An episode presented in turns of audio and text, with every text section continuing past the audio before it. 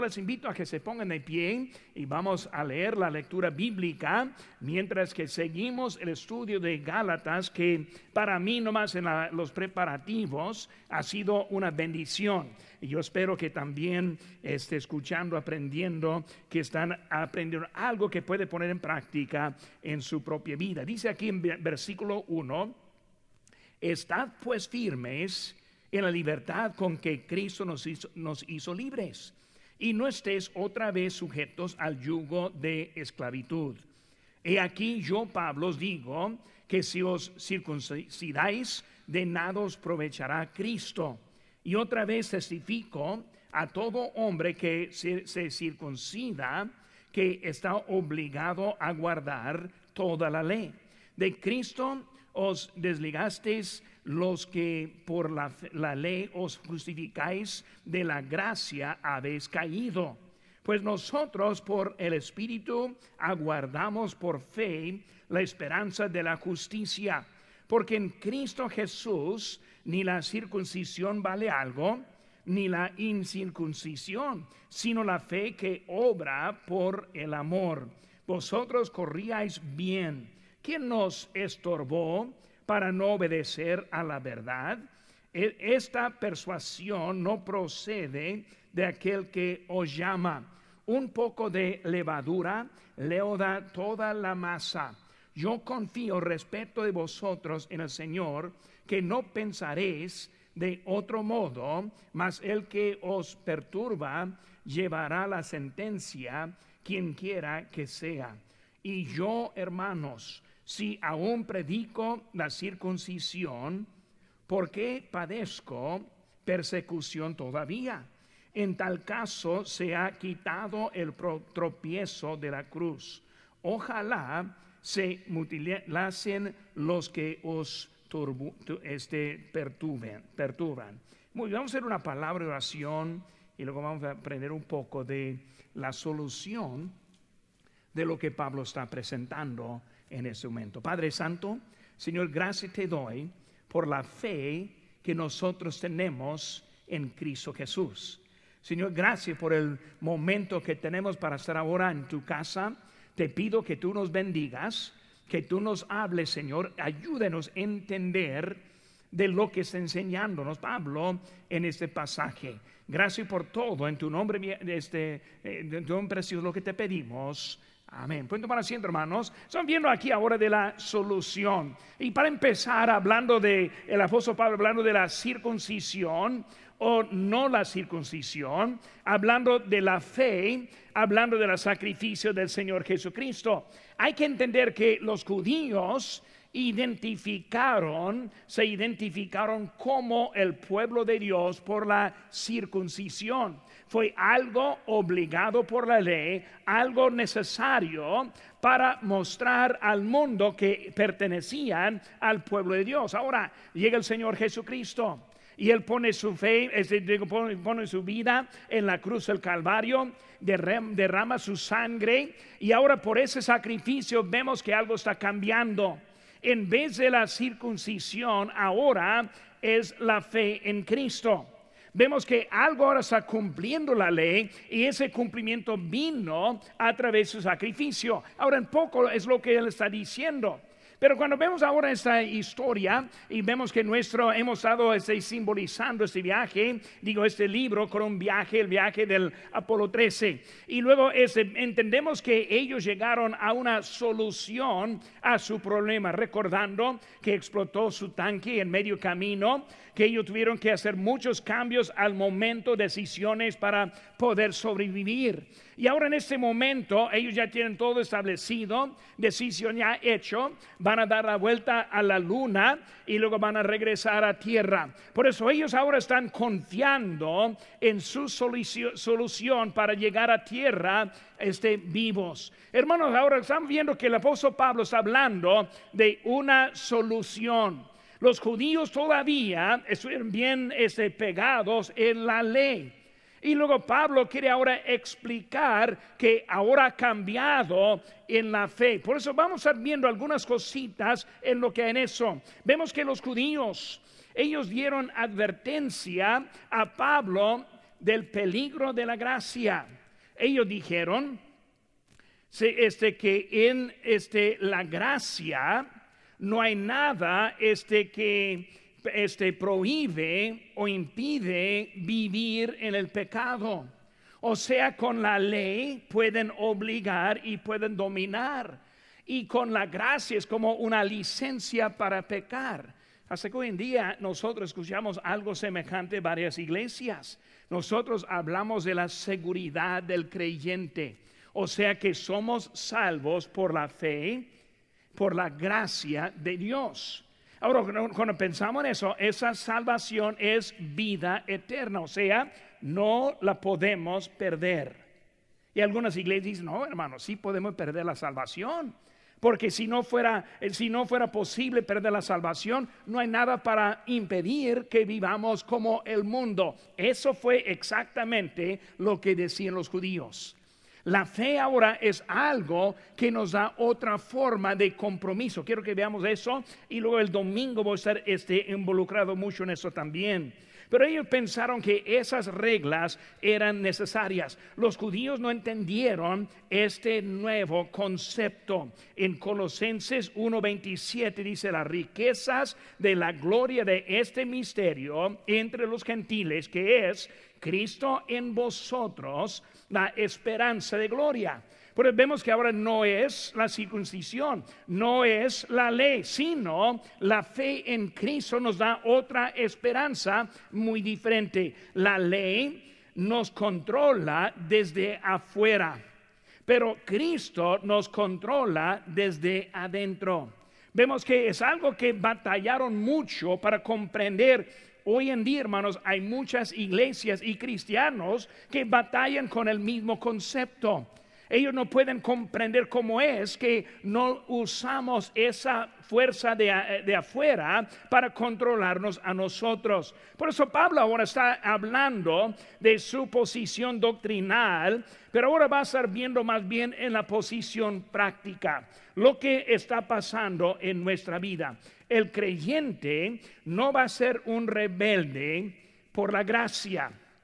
Cuando somos salvos por la gracia, aunque nosotros tenemos libertad en la vida, nosotros no vamos a querer vivir según la carne.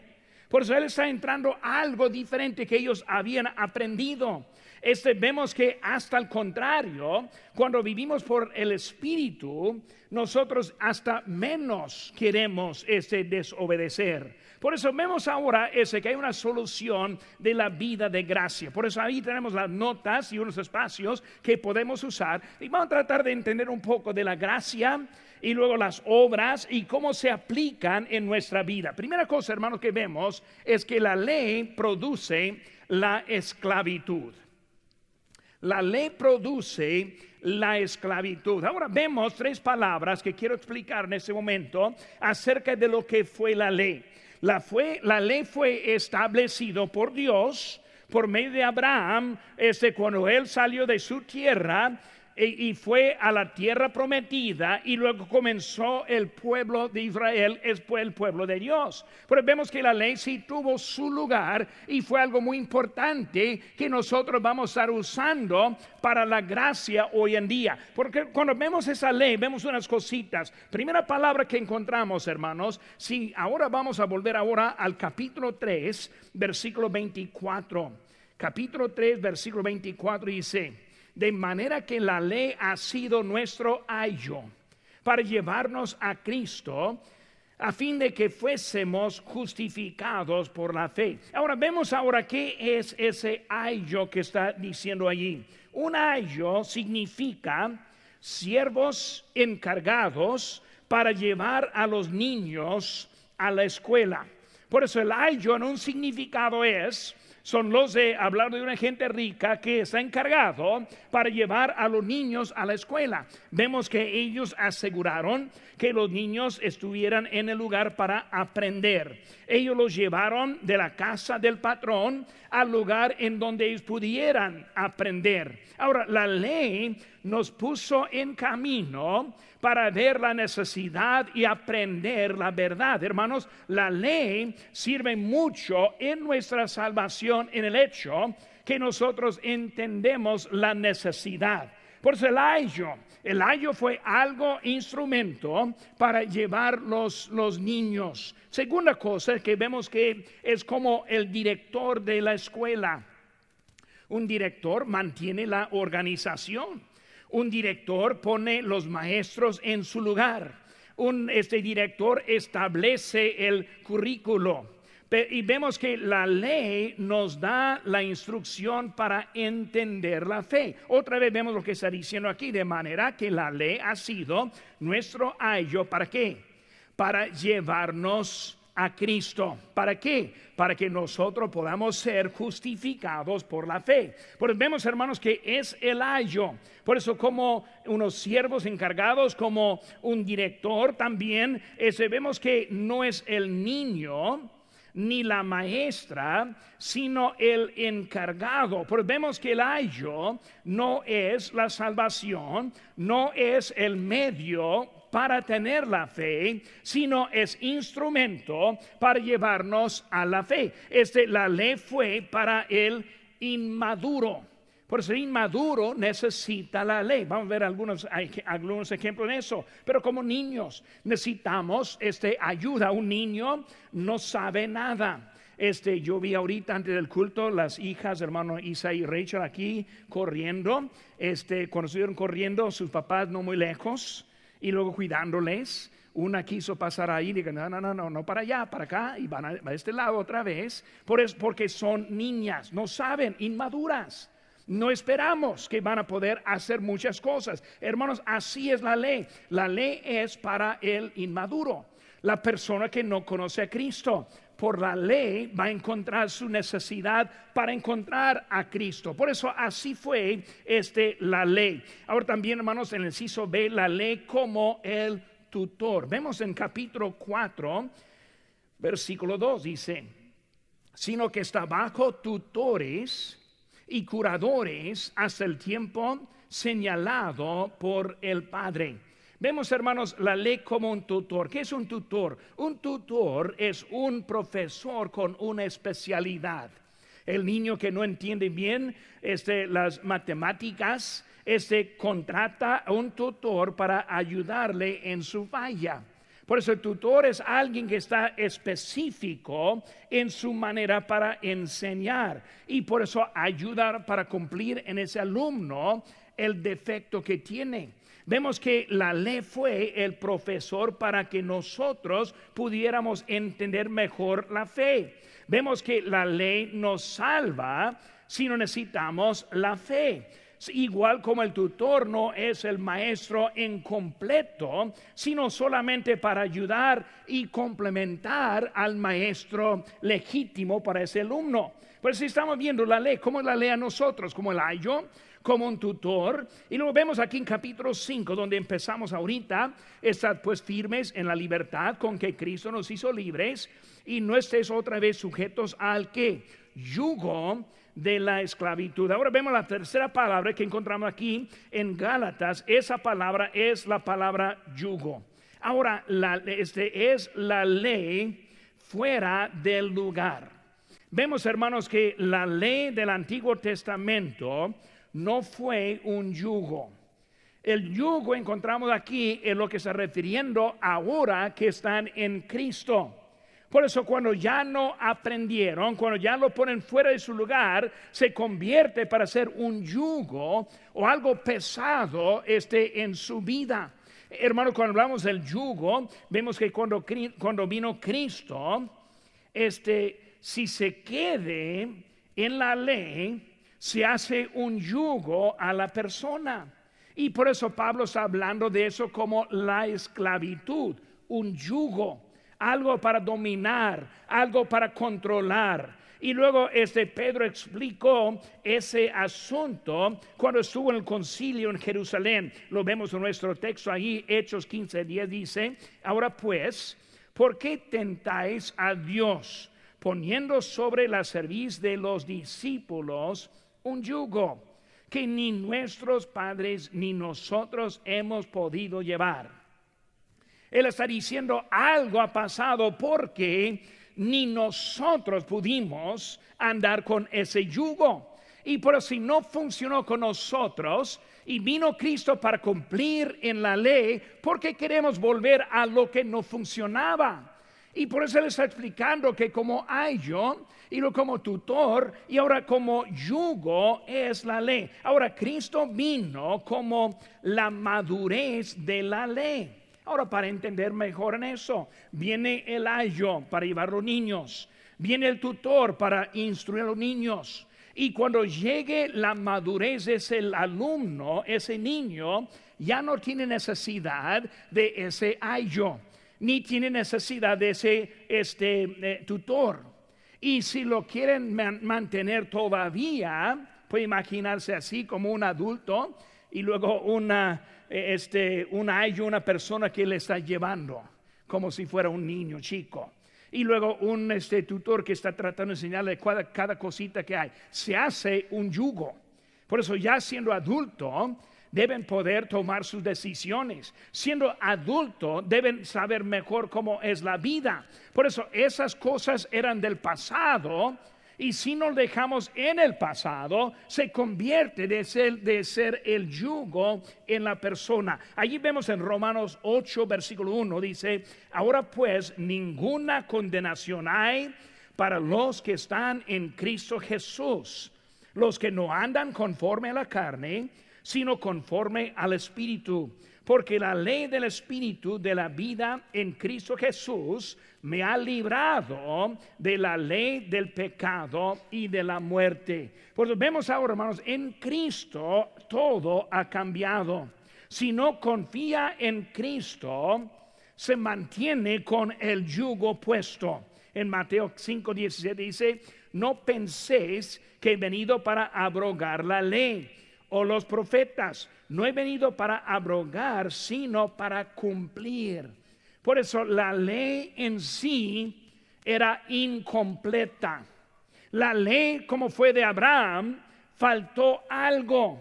Y lo que faltó era la madurez o el cumplimiento en Cristo Jesús. Por eso fue una, un, como un paso para entender mejor lo que es este, la fe en Cristo o la gracia que nos da, la falta que nosotros tenemos.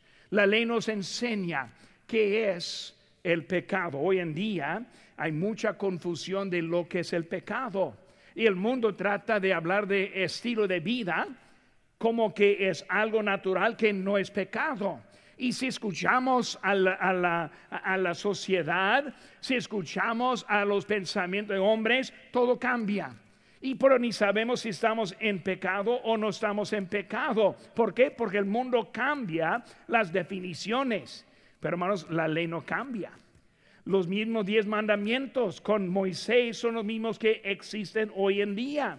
El pecado aún es el pecado y la falla todavía en los humanos. Pero vemos, hermano, la primera cosa que la ley produce la esclavitud. Por eso, los que no aceptan a Cristo, los que quieren andar viviendo correctamente según la ley, están viviendo en esclavitud.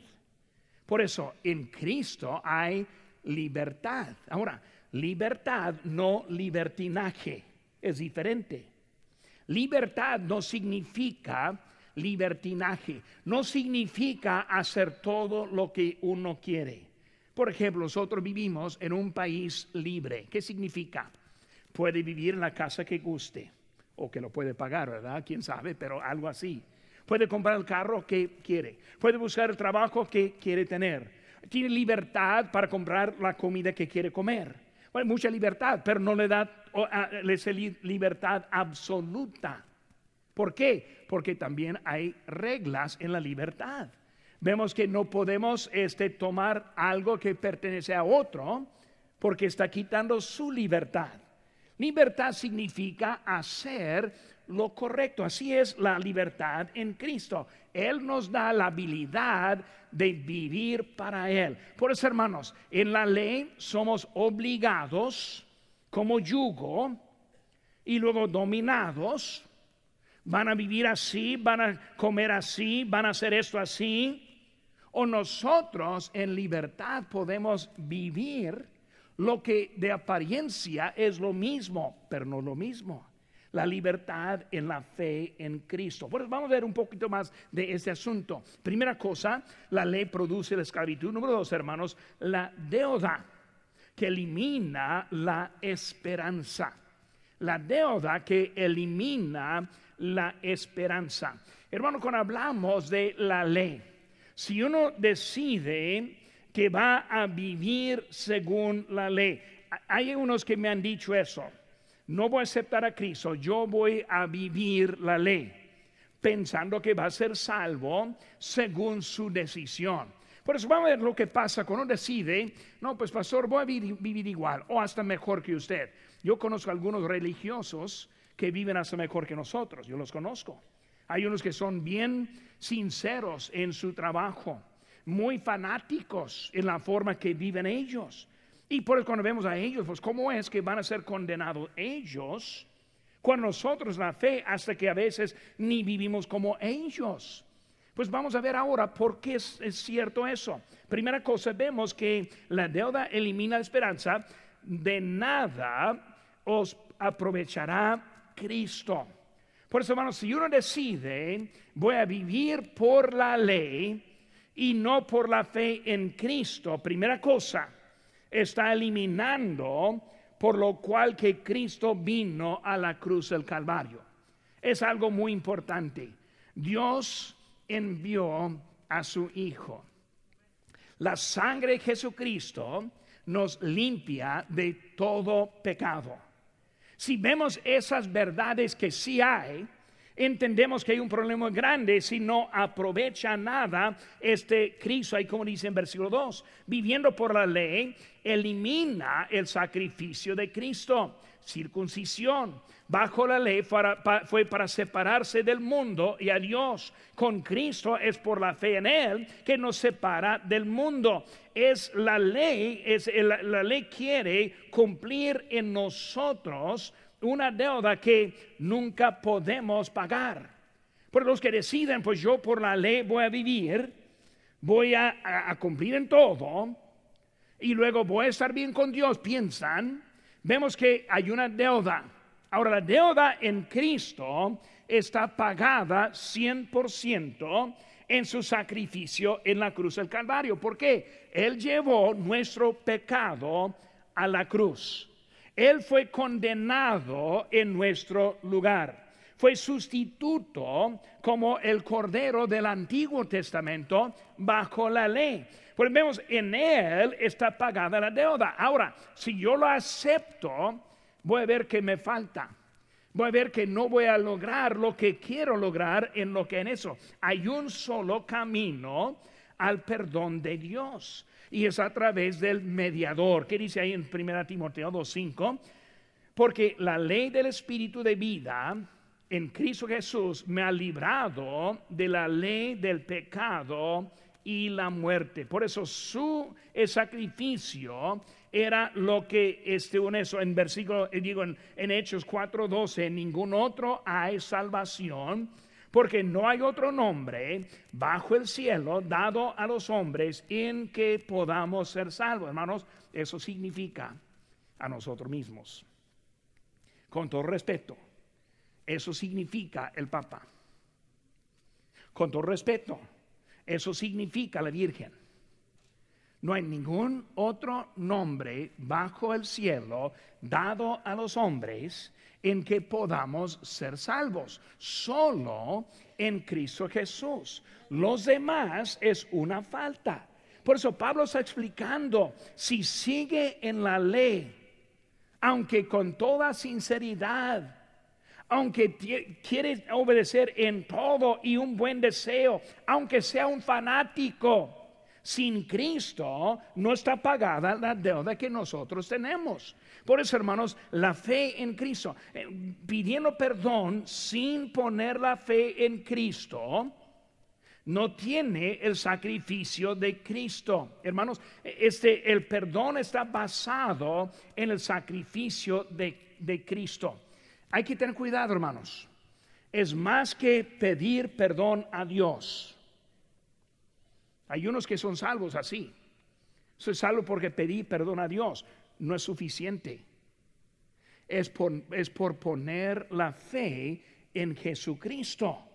Es diferente. Es Él quien está pagando. Si es solo Dios y pide un perdón, es igual como la ley y no funciona, sino es la sangre de Cristo. Hermanos, es su sacrificio que produce el perdón. Primero de Juan 5, dice 1, 7, pero si andamos en luz, como Él está en luz, tenemos comunión unos con otros y la sangre de Jesucristo Hijo nos limpia de todo pecado. Hermanos, la fe en Cristo es la puerta al perdón de Dios, no solo el perdón de Dios.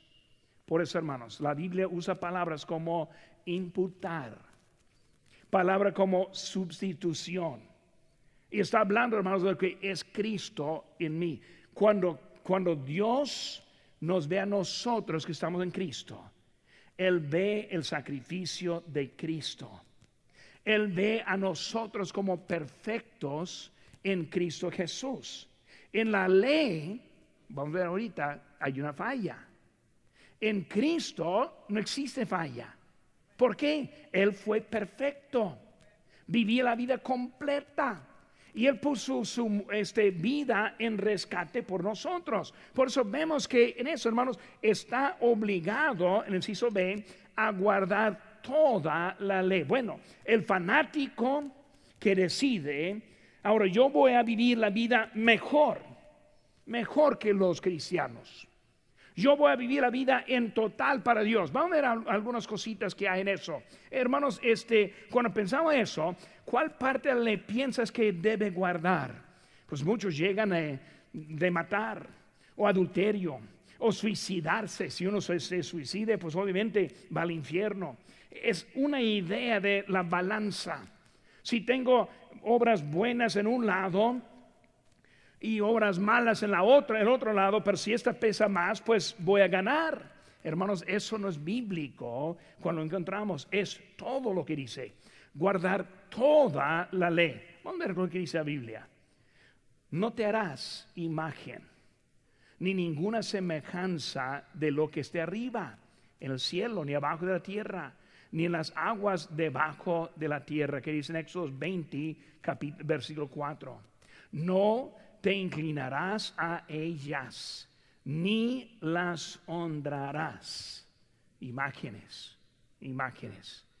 Dice, no tomarás el nombre de Jehová tu Dios en vano. Nunca he escuchado que dice, que dice Dios mío. Eso es tomar el nombre de Dios en vano. Menos que está hablando a Dios. Pero nosotros lo decimos nomás así. No es una vez, hermanos. Dice toda la ley. No más una vez a una imagen. No más una vez a una estatua. No más una vez tomando el nombre de Jehová, de Dios en vano. Que dice ahora, no hurtarás. Uf, algo. Yo fui un niño un poco raro, yo sí sé, mi mamá se lo diría. Pero yo recuerdo, cuando yo fui niño chico, yo nunca en mi vida robé ni una vez, hasta un día. Y yo lo recuerdo porque yo nunca, nunca tomé nada lo que no era mío, nunca. Y un día estuve en una casa de una, una hermana de la iglesia, yo jugando con algunos juegos, algunos juguetes, y yo con un juguete llamó la atención. Y cuando yo vi ese juguete, lo agarré y le eché en la bolsa. Y salí de la, de la casa. Y me sentí tan mal porque nunca había robado. Pero ese día robé. Y en esa noche fui mamá llorando, mamá, robé ese juguete. Ese juguete no, no, valió nada para la persona, no se preocupaba nada en eso, pero me molestó mucho a mí, porque nunca había robado. Ahora, hermanos, ¿qué estoy diciendo? Esa única vez robando fue suficiente para mandarme al infierno. Pero, no más un niño era, no, robar, robar. No, algunos roban hace tanto que ni, ni recuerdan cuándo fue la última vez que robó. Pero hermano, lo que estoy diciendo que más una vez, toda la ley, no hablarás contra tu prójimo falso testimonio. Otra palabra, contar una mentira. No codiciarás la casa de tu prójimo. No codiciarás la mujer de tu prójimo, ni su siervo, ni su criada, ni su buey, ni su asno, ni cosa alguna de tu prójimo. Hoy en día, codicia es la, forma. Este año es año de elecciones. Un partido está promoviendo socialismo. Hermanos, socialismo está basado en codicia. Si uno vota por socialismo, está codiciando el bien de otro. Es pecado, hermanos. Es suficiente para mandar al infierno. Por eso que están viendo, hermanos, esa ley nos instruye. Por eso, hermano, con toda sinceridad, vive como un fanático todo derechito, eche el voto por Bernie Sanders, uf, perdió todo al infierno, va. ¿Por qué? Porque pecó. Lo que estoy diciendo, bromeando un poquito, pero no en total. Estoy diciendo, hermanos, que un solo pecado es suficiente para mandar al infierno si está yendo por la ley. Por eso la ley funciona. Funciona como ayo funciona como tutor. Y si no aprendo, funciona como yugo. Y por eso vemos que Él está explicando lo que es eso. Por eso, hermanos, la ley produce la esclavitud, la deuda que, elimina la esperanza. Número tres, hermanos, faltó la obediencia por el estorbo. Ahora empieza a hablar del estorbo que hay en versículo 7. Hermanos, el estorbo este, de la lucha. Vemos, hermano, en versículo 8. Dice, esa persuasión no procede de aquel que os llama. Es una lucha, persuasión. Habla de alguien que le quiere cambiar. Lucha para mantener a alguien dominado y controlado. Hermanos, ese error no viene del Señor. Siempre hay los que les quieren desanimar Siempre hay los que quieren mandarle al error. Hay los que quieren agregar algo a la fe. Y hermanos, ese es lo que está diciendo, algo que está agarrando y luego dominando. Es una lucha. Es una lucha mantener fiel la fe. Es una lucha mantener la mira en Cristo. Es una lucha vivir para Él. Esta semana yo vi a alguien en Facebook, me gusta Facebook, este, yo, yo, veo cosas que me da risa, otras que me da tristeza, otras que pienso que loco y muchas cosas que estoy pensando. Pero vi a alguien esta semana atacando el Día del Amor y Amistad, como es satánico, como es todas las razones malas que hay. Y esa misma persona que está atacando este, es el Día de Amor y Amistad ni asiste en la iglesia, ni obedece a Dios pero es algo muy importante ese día de amor y amistad. ¿Qué estoy diciendo, hermanos? Es una lucha siempre mantenerse animado. ¿Por qué? Porque siempre hay alguien que les quiere desviar. Eh, quita la mira del día de amor y amistad y poner la mira en obedecer a nuestro Señor. Hermano, Cristo está, está hablándonos, Pablo está hablándonos mucho en eso. Está hablando en el versículo 7, correr seguimos adelante. Filipenses 3, 12 al 14 dice, no, no que os haya alcanzado ya, ni que ya sea perfecto, sino que prosigo por ver si logro asir aquello para lo que lo cual fui también asido por Cristo Jesús. Hermanos, yo mismo no pretendo haberlo ya alcanzado, pero una cosa hago, olvidando ciertamente lo que queda atrás, extendiéndome a lo que está delante prosigo la meta, el premio del supremo llamamiento de Dios en Cristo Jesús, corriendo, siguiendo adelante, hermanos. Ese corríais está hablando del pasado, dejando el estorbo y luego siguiendo adelante. Si se ve, hermanos, el estorbo de la levadura. ¿Qué es la levadura, hermanos? La levadura en la Biblia refiere siempre del pecado. Cuando hablamos del pecado como la levadura, un poco cambia mucho. Cuando vemos la, levadura también dejándola, este sigue aumentando. Hermanos, este, hablando levadura, la libertad perdida, este, perdida contamina toda la vida. Por eso hablando de ese estorbo, ese pecado, una cosa que hace mal y luego de mal en peor, es un estorbo. Una lucha en contra de los que quieren desanimar. Una lucha vivir la vida recta. Pero debemos mantener nuestra mira y correr adelante en la vida que nos dio. Eso es hablando de la libertad que hay. Pero hay muchos que están perdiendo la lucha en que están. Hermanos, la sumisión a la ley es pecado.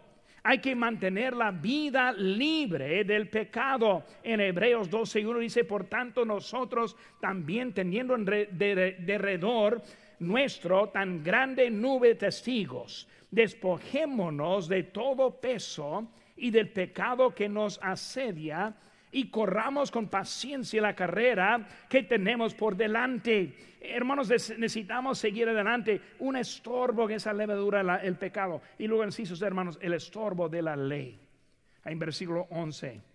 Yo y yo, hermanos, si aún predico la circuncisión, ¿por qué padezco persecución todavía? En tal caso se ha quitado el tropiezo de la, de la, de la cruz. Hermanos, la circuncisión está hablando de la obra de la ley. Obras no son parte de la salvación. Cuando hablamos de las obras, pues vemos en Efesios 2, 8 y 9, porque por gracia sois salvos por medio de la fe. Y esto no de vosotros, pues es don de Dios, no por obras, para que nadie se gloríe. Si voy a ser salvo, no va a ser por ser un fanático, uno que decidido es de cumplir la ley, sino va a ser uno que por la fe en Cristo. Pero hermanos, la obra sí tiene lugar. Versículo 10, lo que vemos siguiente allí, dice, porque somos hechura suya, creados en Cristo Jesús para buenas obras. Pues vamos a empezar, o vamos a terminar como empezamos una persona religiosa y una persona salva pueden parecer igual. ¿Por qué? Porque cuando tengo mi fe en Cristo, ahora mi fe en Él produce obras en mí y tengo una vida agradable. Uno que está en la ley, obedece, obedece con todo lo que pueda, camina lo más derechito que puede, tiene una apariencia pero hay una, diferencia. En la fe en Cristo es la vida eterna. En las obras es la condenación. Por eso tenemos la fe en Cristo. Pablo está explicando la solución. Dios ahora está usando la ley para que nosotros comprendamos mejor de la fe. Y ahora vivimos una vida agradable a Dios. Hermano, cuando estamos hablando con gentes, siempre debemos explicarles y tener razón por lo cual que somos salvos. No es que pedimos perdón a Dios, sino que pusimos la fe en Jesucristo. Y Él nos salvará. Mis hermanos.